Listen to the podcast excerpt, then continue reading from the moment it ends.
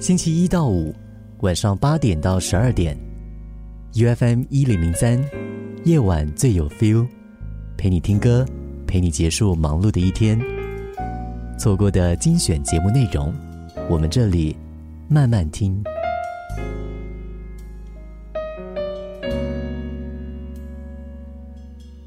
凶手写信给我，李慧玲。昨天早上八点钟左右，电子邮箱来了一封电邮，题目是《玉郎凶杀案》。打开来看，内容的标题是“最后的留言”。我的第一个反应是，又是一封读者给各包总编辑提出控诉的信，因为当中指责的人不少，需要细查跟进。我于是把它转发给采访主任。过了一会儿，采访主任回复。会尝试与来函者联系。过后，我开会忙其他的事，这个电邮也就搁在一边了。到后来，听说远景路发生命案时，我们等待听前线记者发回的汇报。女佣跑下楼，男雇主砍人，女雇主又如何？从一死两伤到两死一伤。我们也没有再联想早上那一封电邮。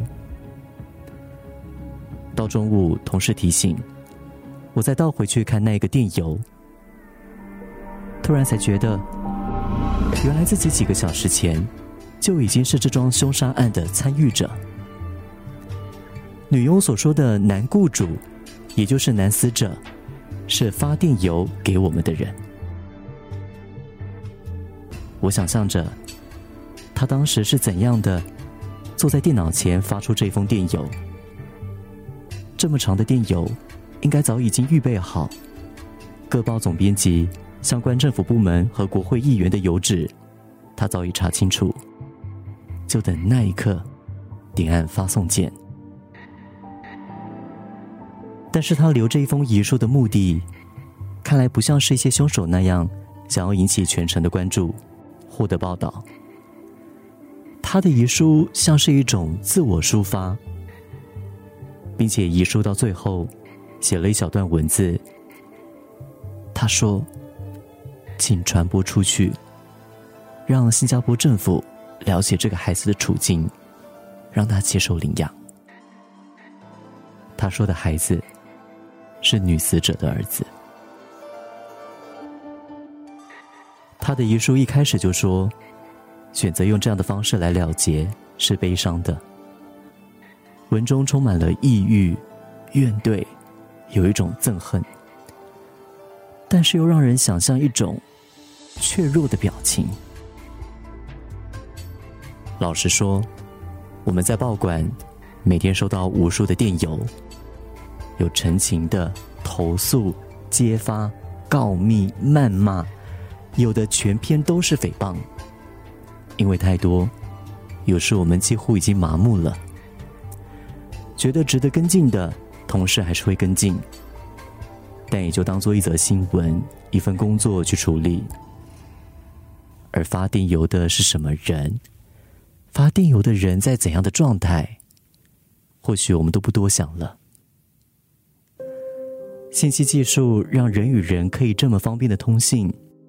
而一些人也确实滥用了这个渠道，反而让人与人之间产生了一种隔阂，甚至连隔阂都不是，而是根本也没有任何牵连。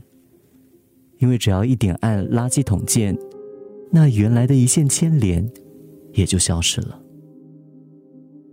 我们的生活方式和节奏，已经让我们来不及去想象别人的表情和状态。这样的悲剧，因为这个电邮，让我感觉距离自己那么近。昨天午后，我在细细的阅读这封遗书。如果是写在纸张上，会是怎样的自己？如果生活在还没有电邮的年代，我会两天后才收到这一封信吗？我再往深想。如果他是在采取行动前就发给我们这封电邮，结果会不同吗？跟进电邮的记者后来告诉我，他昨天按着这一封电邮的邮址发了一些问题给对方，也就是男死者，但那个邮箱的主人已经不在了。